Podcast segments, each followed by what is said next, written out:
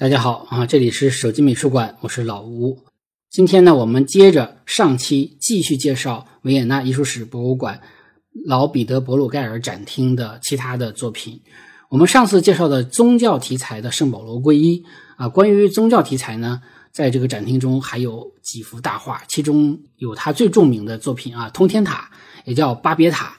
这幅画呢，尺寸是一百一十四乘一百五十五厘米，作于一五六三年。这幅画可以说是老彼得·博鲁盖尔最为知名的作品了啊！也许有人可能不知道博鲁盖尔是谁啊，但是呢，这幅画百分之八九十他都看过。通天塔呢有两幅啊，实际上传说中有三幅，但我们现在世界上我们能看到的有两幅，一幅是这幅，还有一幅呢是鹿特丹的。鹿特丹的那个尺幅呢比它都小，总面积大概是相当于它的四分之一大。啊，而且画的呢，说实话也不大一样我去鹿特丹的时候，正好赶上他们那个展厅调陈，重新布展，所以他的这个展厅我就没进去啊，没看成，非常非常遗憾。那么他的这个鹿特丹这个塔完成度高啊，就感觉好像快建成了那个感觉啊，建筑看起来也比较规整。但是啊，说实话，从图片来看，一方面是这个维也纳的这个尺幅更大。从这个大量的细节的呈现呐，主题的深化呀，元素的丰富上来说呢，维也纳这幅画要好很多啊，要比鹿特丹的要好很多。那么一八年的特展的时候，曾经把鹿特丹那幅画也借到维也纳来，放在一起来展览啊。那个时候来看这个博鲁盖尔的展的这个观众就有福了。当然，这个故事就很简单了，就是讲巴别塔的故事嘛啊，我们很多人都知道这个圣经。旧约创世纪第十一章里头讲的这个故事，当时啊，人类联合起来，希望啊兴建一个能通往天堂的高塔，然后上帝知道就不愿意，不高兴啊。为了阻止人类的计划呢，上帝就让人类呢说不同的语言，就是说形成了现在我们全世界说不同的讲英语啊，讲拉丁语啊，讲一讲这个这个这个希伯来语啊，讲。中文的讲日语啊，就是上帝就是让全世界的不同的地方的人讲不同的语言，使人类呢互相之间不能沟通。这样的话，在不能沟通的时候，想干一个这种浩大的工程呢，这个计划是一定会失败的。所以人类自此就会各奔东西了。那么这个事件呢，为世上出现了不同的语言和种族呢，呃，它其实是一种解释。但是我们现在人的理解啊，就我个人的理解啊，就说着同样的语言，其实也不能做到彼此沟通，对吧？何况不同的语言了。我们说有很多这个家庭两口子天天天彼此熟悉，说的都是同样的同样的语言，不也不能沟通吗？对不对？所以。上帝也不用那么着急让大家说不同的语言，大家上帝只要静静的等待，人们就一定会失败的，这是宿命啊！当然这是我演绎的了。还有一个背景要介绍一下，就是布鲁盖尔画这幅画的时代呢，存在着一个教会的分裂，而且这个教会的分裂也有一部分是与语言上的分歧啊，比如说圣经能不能翻译啊，对圣经的解读啊，对吧？它也不一样。啊，所以这个与巴别塔的故事它也有共同之处的。画面左下角啊，比较大的人群中啊，我们可以看到首领的样子，就是这个圣经巴别塔故事中提到的那个巴比伦的宁禄，他在工地视察工作啊，这个工地应该是一个石料加工啊，或者做石料切割的部门。他视察工作，旁边还有个人在讲解啊，这个场景我们中国人很熟悉，是吧？我们看新闻就知道了，是吧？现代的这种领导视察工作也是一样一样的。呃，宁禄呢，号称第一勇士，喜欢搞个人崇拜，啊，也是号称最早一批搞这个偶像崇拜的人。所以有人说，他搞巴比塔就是想建立自己的政绩，就建立自己人生的作为一个管理者的一个重要的业绩。特别有意思，就是在希伯来语中呢，“巴别”实际上是变乱的意思。在鹿特丹那个小尺幅的画中，呃，凝露的这个细节被省略掉了。这幅画中的巴别塔建筑造型啊，学者们都认为是与罗马斗兽场有相似之处。呃，我确实觉得是有这种可能的，因为博鲁盖尔呢去过意大利他在那里游学呢，他会留下很深的印象，也有可能带回来一些，比如说铜版画啊什么的来做这个资料。所以呢，他在做这个通天塔的时候呢，有可能就借鉴了一些罗马斗兽场的造型。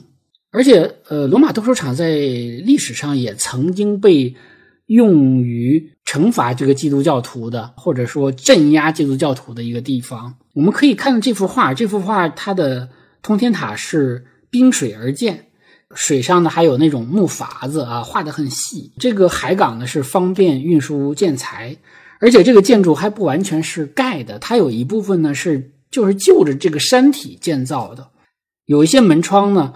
它不是这种用砖石砌出来的啊，它更像是从山里边挖出来的一些洞窟。这个建筑啊，看起来很高，但设计的却是比较粗糙，甚至是随性的。不同区域的建造风格和建筑质量都不一样，东一榔头西一棒子，越往上越混乱。工期呢也有快也有慢。有的地方甚至在建造的过程中还垮塌了。大家如果仔细看的话啊，而且呢，这个塔呢虽然有很大的底座，但是呢，它竟然是斜的，对吧？当然，它不，因为它不是一个直上直下也一样的塔，它没有那么快会塌掉。但是它也暗示了这个建筑的稳定性啊有问题。它也表明了这不是一个有统一设计的建筑，建造者、设计者彼此之间、不同区域之间各干各的。跟巴别塔所想表达的不同的人无法沟通呢，实际上是呼应的。画的尺寸虽然不小，但是更加惊人的是这里边有大量的细节。有的人说这个画上有一千四百多个人啊，这些人像蚂蚁一样遍布在这个画的这个各个角落里。而且呢，人们最惊讶的是，或者最津津乐道的是，说竟然有一处小细节，有一个人蹲在某个地方，那啥啊，随地那个方便，而且不是小方便，而是大方便。我提供了这个图啊，我也不告诉你它在哪儿，大家可以找找看。但是呢，我们之前要是了解这个背景的话，就知道啊，说实际上这也不是博鲁盖尔的原创。我们在第一期中提到的那个画家帕提尼尔，就特别喜欢在风景画的某个犄角旮旯的小角落里画一个人，在那个方便。这个是不是有什么固定的寓意啊？我们因为查不到资料，不得而知。但确确实实有这么一个像是传统一样，当然也可能不一定有什么寓意啊，有可能就是一种恶趣味。他们会觉得啊，画这个好玩啊，屎尿屁嘛啊，这种感觉。布鲁盖尔对于。施工也是非常的熟悉啊！我不知道有没有建筑史的人看这个画。其实，建研究建筑史的人非常值得看这幅画的。它完全可以用来了解16世纪尼德兰地区的建筑施工技术和方法。比较容易看到的，比如说有那种像这个升降机，这个升降机是用人来驱动的啊，人在一个大桶圆桶里的来这个像滚轮一样，人在里边走。然后通过人的走来卷起这个绳索，把把下边的东西吊上来。呃，还有就是在不同层的这个高度上，不是有那种像阳台一样的那种走道嘛，对吧？有的地方呢，走道建的稍微宽一点的话，会建一个特别小的小工棚、小棚子，是供在那层工作的人休息的。也可能比如下雨了躲个雨啊什么的啊，所以它就很细致，而且建筑材料呢。也是有石头有砖，啊，特别有意思。就是如果大家去过古罗马斗兽场，就知道那个古罗马斗兽场也是有石有砖这两种建材都用。它顶端的那个内核的部分，采取了一种类似于哥特式教堂的非浮壁式的结构。从建筑的底部一直到最上面，他画了无数个工人。这些工人某种意义上讲，其实也。相当于用来作为参照物啊，来大家来看这个塔的高度的这么一个工具人啊，它就是个参照物。所以这些细节其实都是得益于我们在前一期提到的老彼得·伯鲁盖尔的这种精湛的细密化的功底。这幅画呢，它是有恢宏的气势、繁杂的细节和深刻的寓意，可以说是艺术史上绝无仅有的一幅作品了。也可以说是维也纳艺术史博物馆的一个镇馆之宝了。那么关于宗教主题的画呢，维也纳艺术史博物馆还有一幅叫做《基督贺十字架》，也有叫做《通往基督受难的队伍》或者是列队的骑兵等等不同的翻译吧。总而言之，就是基督耶稣扛着一个十字架，很艰难的行走。最后在画的右手边有一个即将殉难的他的那个刑场，所以这个幅画呢。也是一个大尺幅的宗教题材，因为时间的关系，我们就不再详细的介绍了。我也会把这个画提供给大家，大家可以按照我之前讲的，就是欣赏他的思路，比如说视线引导啊，这种构图方法呀，啊和他的一些习惯来欣赏这幅画。我们可以带着两个思考题去看。第一个，我们可以找找这幅画的耶稣在哪里。第二个思考题就是。他为什么要在山上画一个磨坊啊？就是风车。当然，这个不是作业啊，其实是欣赏他的呃两个提示啊，大家可以作为一个思路吧。那这幅画呢，曾经被马祖斯基导演啊改编为非常具有文艺风格的电影，叫做《磨坊与十字架》。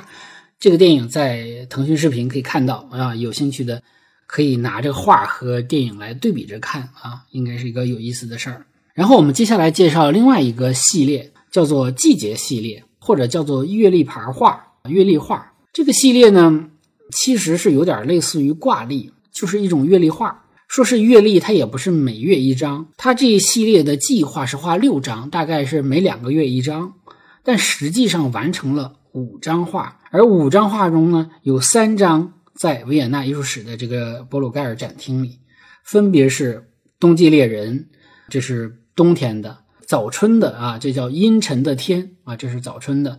还有就是放牧归来，这是深秋的。那另外两幅呢，一幅在布拉格这个捷克的布拉格国家美术馆收藏，叫做晒干草；还有一幅呢是纽约大都会博物馆收藏的收割者。这个收割者我看过啊，晒干草没看过。那么没有画的一个大概就是这个晚春的四五月份的这样的一个部分。其中啊，《冬季猎人》是这个系列中的最先画的一幅画。《冬季猎人》的知名度在博鲁盖尔的作品中大概仅次于《通天塔》啊，知名度非常高。很多人也都是看着哦说眼熟，一看着就觉得好像看过。那么，《冬季猎人》的尺幅是一百一十七乘一百六十二厘米，画于一五六五年。说实话，这个整个的月历画都是以农民为题材的。但是因为一会儿我还会讲一个专门的农民题材的，我就把它给独立出来了。因为它它这个系列很特别，它就是都是画这个月历、画这个季节的，有点像我们说画节气啊这种感觉。冬季是博鲁盖尔最擅长的一个季节了，通过画雪景啊、枯树、寒鸦、村落啊，特别能够展示出一种肃杀的气氛。我们在三十六期中也讲过一个冬季的场景。作为艺术界的一个老顽童，他当然也不忘了画出人们在冰上进行运动啊、游戏的场景啊，包括打陀螺，对吧？还是有的。啊，即使像在宗教主题下，啊，隐藏着政治控诉的伯利恒的户口调查里头，其实也有很多的在冰上玩游戏的人。感觉他的画如果没有人玩游戏，就不是他的画了。嗯，树上的寒鸦啊，有一只伫立在枝头，那么另一只呢，在空中。展翅侧飞，这样的意象呢，也给另外一个导演叫做罗伊·安德森啊以一个启发，所以安德森呢就创作出的电影叫做《寒之雀境》，获得了二零一四年的威尼斯电影节的金狮奖。当然，这个画呃，这个电影跟刚才那个电影提到的电影不一样啊，就是它只是受到了一个启发，形成了一种意象。我们回到博鲁盖尔这幅画。冬季猎人呢，是以黑白灰的调子表现冬天，白雪覆盖大地，黑色的树冠，还有寒鸦、阴天，更加强了这种清冷的感觉。它还是一种视线引导式的构图。三名猎人打狐狸啊归来，猎物扛在肩头，带着一群猎狗穿过树林，这个往山脚下的村庄，也就是他们自己的家那边走过去。我们甚至能想象出，有视线引导的话，特别像一个摇臂的摄影机啊，或者是一个无人机啊，从猎人这里出发，然后逐渐的顺着这个树的这个小路哈，慢慢的摇下冰面呐、村庄啊这样的一个镜头，它很有动感。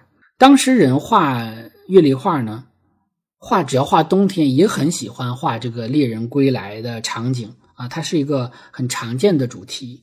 在这个画面中啊，这个猎人左手边的这个房子可能是个小酒馆，房顶上有招牌，门口点起了篝火，杀猪了毛啊，甚至可能就是个烤全猪。远处冰面上是我们非常熟悉的冰上游戏的主题，有打冰球、滑冰。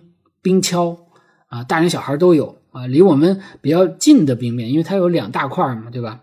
离我们比较近的有画家特别喜欢的打陀螺，对吧？还有一个是看起来特别像冰壶啊，像冰壶运动。所以呢，你看他的画还有这个另外一个价值，可以研究一下冬奥会了，对不对？前景、中景、全景都有。这个画层次感非常好，房顶上呢都是白色的积雪啊，有点像我们黑龙江老家的这个雪乡。隔着教堂的烟囱，再往远处看呢，还有一家的烟囱好像起火了，而且一群人围着大呼小叫的在救火，有一个人爬着梯子，好像在往这个烟囱里扔什么东西，想把这个火灭掉。这因为这个这个图因为太小了，已经看不清楚了，只是大概能感觉到是这样的。在右手边最远处就是巍峨耸立的雪山，我们的感觉好像又是在画阿尔卑斯山，因为尼德兰没有这么高的山，这个山呢，这个高度，这个雪山的感觉呢，特别像阿尔卑斯山，所以这个山坡和山脚下的村落的场景就感觉特别的真实。当然，我们突然间也想起了咱们中国也有画雪景画的非常好的画家呀，比如说啊范宽的《雪景寒林图》。黄公望的《九峰雪霁图》，对吧？一个收藏在天博，一个收藏在故宫，可以说是画雪景方面，咱们中国山水画里头也有这种顶级的水平的大家。维也纳收藏的另外两幅月历画《阴沉的天》和《放牧归来》啊，一个是早春，一个是深秋，大家也可以按照视线引导的这种方式来自己欣赏，慢慢的品赏吧，我也不多说了。那么有一点要提示，就是《阴沉的天》这幅画呢，有一个细节值得关注，就是它在远处啊有一个海湾，港湾里头那个风浪特别大，有几艘船都快要沉没倾覆了。大家可以去思考一下，那博鲁盖尔在一个一片很祥和的一个场景中，突然间在远处画了那么一个呃要倾覆的小船啊，他想表达什么呢？啊，对吧？大家可以想一想，我也没有答案啊。最后，我们讲讲他的呃农民系列了。在上一次三十六期讲博鲁盖尔的时候，我们提到过他有一个外号叫做“农民博鲁盖尔”，也就是说，他的农民题材绘画非常的生动有趣，善于思想，天生幽默，喜爱夸张。所以呢，因为他喜爱就搞笑嘛，对大家又赠他另外一个外号叫做“滑稽博鲁盖尔”、“农民博鲁盖尔”、“滑稽博鲁盖尔”、“辛博斯”，是吧？这都是他的外号。他本人呢，并非农民，但是他经常到农村去，啊，特别喜欢参加什么耕作呀、收割呀，还有这个农村的这个红白喜事儿啊，他都喜欢。还有各种各样的节日啊，他又特别的善于积累、观察、记录，对于农业生产呐、生活呀，特别的熟悉。呃，所以他的农民画题材非常受欢迎。他这一系列绘画在整个艺术史上也是独树一帜的。他画的人物好多，从体型上、从脸型上都是圆滚滚的，很憨、憨直的那种感觉。有的脸还是红彤彤的，有一种野性，那种很粗放的野性。按照当时的绘画订购的特点呢，一般都是城里的有钱人啊、有钱阶级来买这种农民风俗画，就觉得好搞笑，是吧？然后，当然也有点可能有点小瞧不起的感觉，就是对于所谓的农民这种追求享乐、物质生活有点劣根性，好像有点嘲讽的意思。但是呢，在博鲁盖尔的农民画中呢，我们看到的更多的是鲜活生动、诙谐幽默，批判性并不是很鲜明啊。我们也还是说按照自己的理解来看就可以了。我们还是先介绍一个最有名的，啊，农民的婚礼。这幅画呢是一百一十四乘一百六十三厘米啊，作于一五六八年。这幅画呢曾经嗯在清华艺博的啊，那个来自于日本东京富士美术馆的那个展览中呢，展出过一个小尺幅的，他的儿子大儿子叫小彼得·博鲁盖尔，用行活的方式呢来临临摹，不叫临摹的，就是复制的，粗制滥造的一个东西。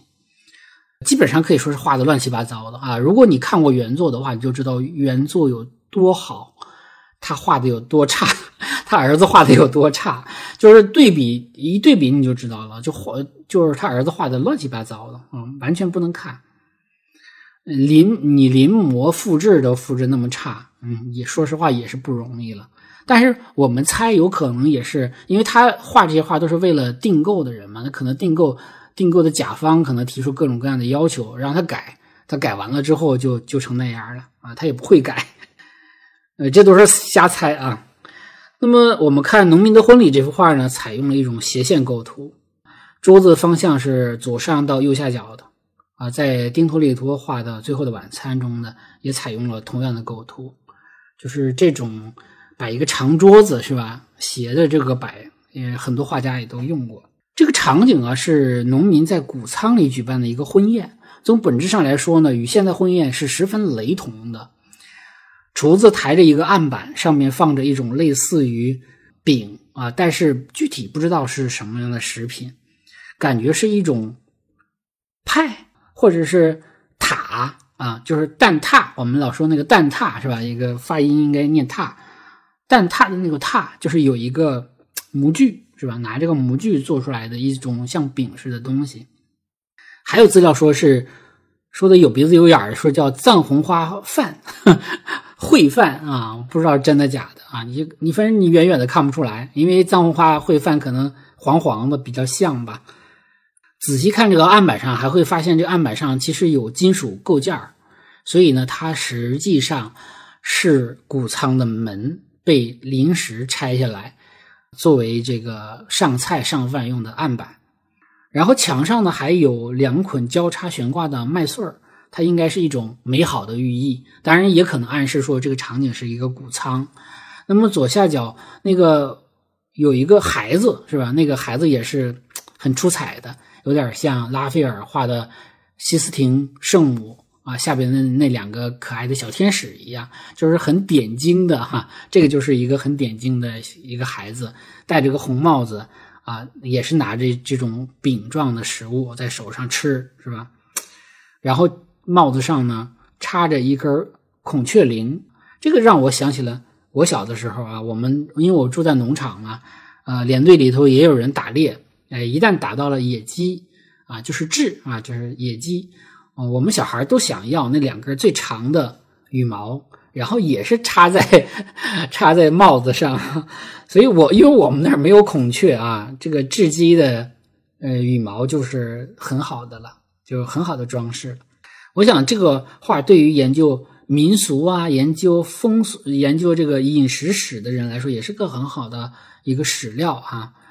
餐桌旁边有两个吹风笛的人演奏助兴啊，吹风笛的人也经常出现在他的农民画中，而且这是两个，一个是穿红衣服的人，正好看到这个厨师上菜上饭，然后他的眼睛哦都直了啊，看着这个东西大概是馋了吧啊，但是呢还得工作对吧？你是你的工作是伴奏嘛？有意思的是呢，我们说。桌边坐满了人，但是远远的那个门外边，谷仓门外边还是站了很多的围观者，好像挺奇怪的。一些人吃，另外一些人站在门口看。嗯，有研究者认为呢，说当时的西班牙统治者呢，对于婚礼的规模啊，它有限制，不允许你搞得太大啊，不能超过二十人啊什么的，有这么一个说法。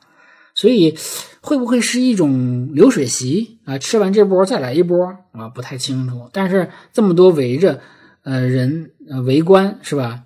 还是说明有原因的。呃，新娘子是比较好认的啊，就是墙上挂着一块布，然后下面正对着那个女人就是，而且她也没有没有吃东西，她就在那儿直傻傻的直直的坐着。那旁边就是新娘的妈妈。挨着妈妈的，坐在一个高背椅上的，穿着很考究的，那就是说明他地位很重要，被大家猜测是证婚人。那么再往右手边有两个人，一个是穿灰袍子的，大家呃认为是这个方济各会的修士。那么最右手边的带着佩剑的一个黑衣大胡子呢，这个人呢应该是一个有地位的、有头有脸的这么一个人。也有人猜说这个就是博鲁盖尔本人，他把他自己画进去了。这种这种情况我们也在艺术史上常见啊，就是当画群像的时候，很多画家都喜欢把自己画在里边。这个大胡子坐在一个木桶上，而而且旁边有个凳子和桌子的缝隙中还伸出一个狗头来，对吧？这特别农村啊，农村的狗鸡呀，在这个谷仓里来回的这么乱走啊，这是很常见的一个场景。那根据当时的风俗呢，这个新娘是不能吃饭的，所以他。就在那直直的坐着。这新郎是谁啊？这个是不同的人的说法是不一样的。因为尼德兰当时的婚宴就是要招待好新娘家的这个亲戚和客人，所以新郎并不是婚宴的主角。而且呢，他们他这个新郎应该把这个来客们招呼好。所以有人就猜测呀，嗯，要么就是新郎对面的那个人穿黑衣服的。有的人说，嗯，因为你要照顾好新。这个亲客人嘛，这个亲戚嘛，所以呢，从案板上拿下食物，准备分发给桌子上的桌边的这些客人的那个戴红帽的小伙，应该是新郎。还有人说说旁边不是还有个人倒酒吗？说这个人才是。虽然关于谁是这个新郎呢，是大家没有一个准确的答案，都是猜测。但是呢，就是这个倒酒的这个人呢。我个人觉得他可能是受到过加拿的婚礼这个作品的影响。加拿的婚礼我们知道韦罗内塞画过，但实际上它是一个传统的一个经典的题材，很多画家都画过。在加拿的婚礼上，有一个人把这个水倒出来变成了酒，这个就是情节嘛。这个我这个情节我们在嗯老吴陪您逛卢浮宫的节目中讲韦罗内塞的加拿的婚礼的时候，我们介绍过。所以在这幅画中，左下角有个把从酒从大罐子里倒到小罐子里啊，这个服务人员呢，我觉得这个场景就跟加拿的婚礼中水变酒那个情节是一模一样的，而且加拿的婚礼也是婚礼啊，对吧？所以是不是也借用了这个元素？婚礼上总得有人倒酒嘛，画的当然不是说水变酒了，但是他可能是借用了这样的一个场景，所以这幅画跟儿童游戏一样。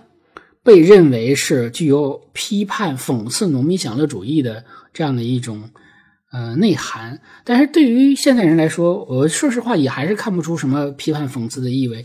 我们现代人可能比这些农民更追求享乐吧，所以这点享乐算不上什么啊。我们感受的还是活生生的乡村生活和有趣的民间风俗。接下来呢，关于农民的系列呢，还要介绍一个农民的舞蹈啊，这幅画也特别有意思。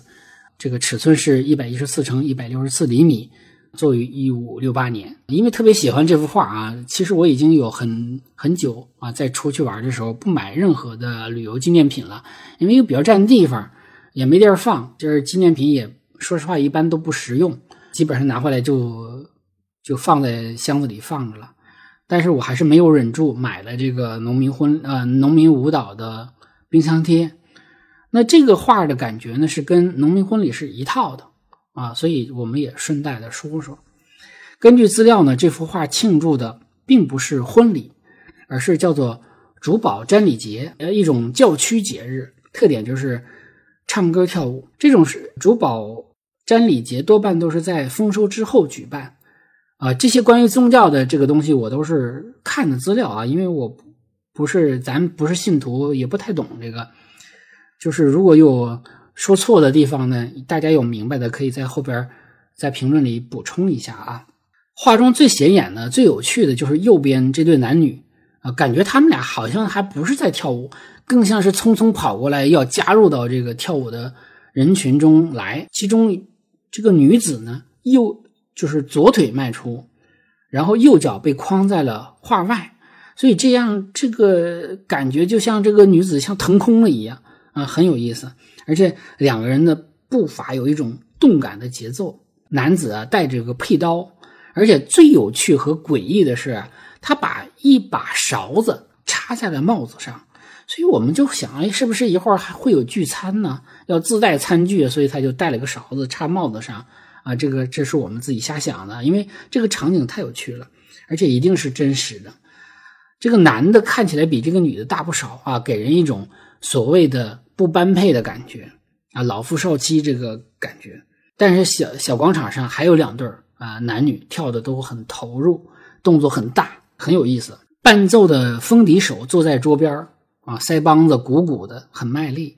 旁边还有个像醉鬼似的人拉着他聊天儿当然也有人说他是拿着一杯啤酒吧，大概是麦芽酒之类的东西，跟这个乐手说：“你能不能给我，呃，来一首那什么什么什么曲儿？可能是在点歌。”这个风笛手右手边呢是两个看起来就是像大人的，但是又觉得特别矮小，实际上是小孩儿。他们也是这个大这个大孩子和小孩子拉着手在跳舞，也是模仿大人。你看，这又是儿童游戏的一个小缩影吧。左手的桌子后边还有一群呃一对男女啊在亲吻，很忘情，对吧？亲吻的情侣的左手边有个人背对着我们，然后头顶在了墙上的感觉，是吧？那是在干嘛呢？有人猜他可能在嘘嘘，在左边远处的一个房门口，房上有一个旗子，一对男女呢在门口撕扯。那么很多人认为呢，是男的想把这个女的从门里头拉出来，说：“哎，赶紧咱们也去跳舞吧，希望她一起来参与这个狂欢。”透过这个缝隙啊，我们能够感受到，实际上这个现场的人很多的，对吧？但是他因为他是一个平视的角度，他不像他之前画。这个四旬斋那幅画的时候，他是用着俯视的视角，而他是这个农民系列，他都采取的是个平视的视角，人也不求多啊，就是主要的是要突出其中的几位。那么最右侧树上呢有个洞，洞上面呢是圣母子的画像，那么这个画像就是告诉观看者啊，这是一个宗教的节日，所以这幅画被认为是农民过节时沉迷于节日带来的那种享乐方式。而失去了宗教纪念或者庆典的本意，因此也是一个批判的主题。不过哪儿过节其实都是这样，咱们中国过啥节似乎都是为了吃，对吧？不同的日期、不同的节日，一定要吃不同的东西，吃月饼、吃元宵、吃饺子，对吧？吃面条。总而言之呢，要吃点啥。呃，过洋节其实我们也都是为了凑热闹，也是为了找个理由啊，去呃狂欢。去 shopping，咱们还发明了一个说平安夜吃苹果的一个独特的中式圣诞习俗，所以这幅画其实还挺真实的。布鲁盖尔的画有一种非常奇妙的平衡，你说他批判吧，但它其实更多的是一种接纳、欣赏和包容。所以关于维也纳艺术史博物馆啊，波鲁盖尔展厅呢，我就分享到这儿。我自己呢是希望有一天能够重返维也纳。再去这个展厅细细的欣赏波鲁盖尔这种天马行空的想象力和他特有的幽默和风趣啊！最后还是重复一下，手机美术馆版权属于博主本人，未经允许不得在任何媒体平台上使用。另外呢，欢迎大家订阅微信公众号，名字就叫手机美术馆啊，那里边有会有更多的图片。我写的艺术随笔集《寂寞大师》已经在当当、京东等电商平台上销售啊，希望大家。多多的关注、支持、转发啊，让你的朋友也感受到艺术的魅力啊！今天的节目就是这样，再见。